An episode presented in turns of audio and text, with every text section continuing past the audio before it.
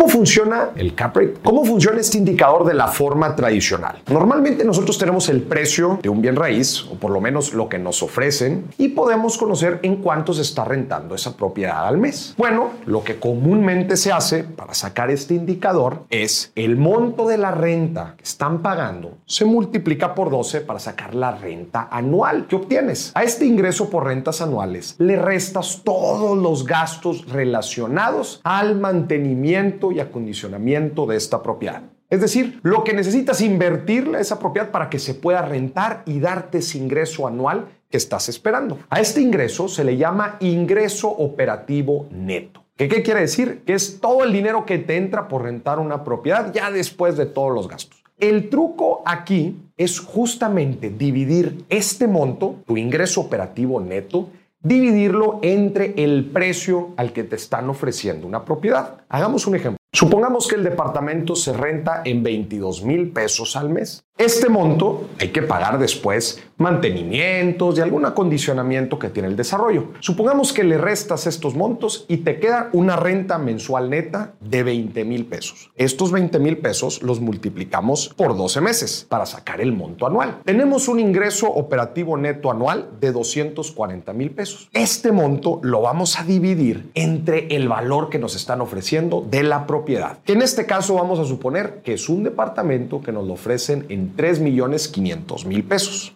Como resultado, nos da nuestro cap rate de 6.8%. Este es un cap rate normal para un bien habitacional. Muy bien, Maurice. Pero ahora queremos saber si este monto de 3 millones 500 mil pesos es el monto adecuado. Quizás es caro, quizás es barato. ¿Cuál sería el monto que deberíamos ofrecer? Utilizando la misma fórmula del cap rate, vamos a suponer que el valor del inmueble no lo tenemos. Vamos a suponer que es una variable. Y ahora vamos a modificar nosotros la tasa de rendimiento que queremos ganar. Imagínate que no quieres ganar un 6.8%. Imagínate que quieres ganar un 7% o quizás un 8%. Hagamos el ejercicio con un 8%. Vamos a despejar la fórmula.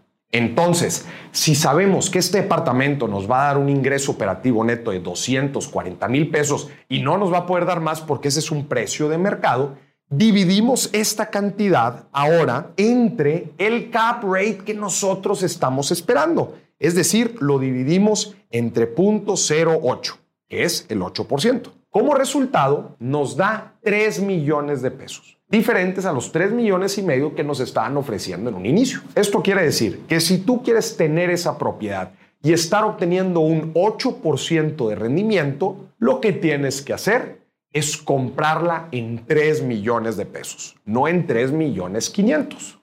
Este ejercicio se utiliza mucho para fijar un porcentaje de ganancia que quieres estar teniendo y con base a eso darle una oferta por cualquier propiedad. Acuérdate, el indicador del cap rate nos ayuda para saber cuánto rendimiento estamos obteniendo por nuestra propiedad, pero también nos ayuda a fijar el precio de compra de una propiedad. Cualquier inversionista en bienes raíces tiene que conocer el cap rate de P a PA. Utiliza esta fórmula la próxima vez que hagas una inversión inmobiliaria.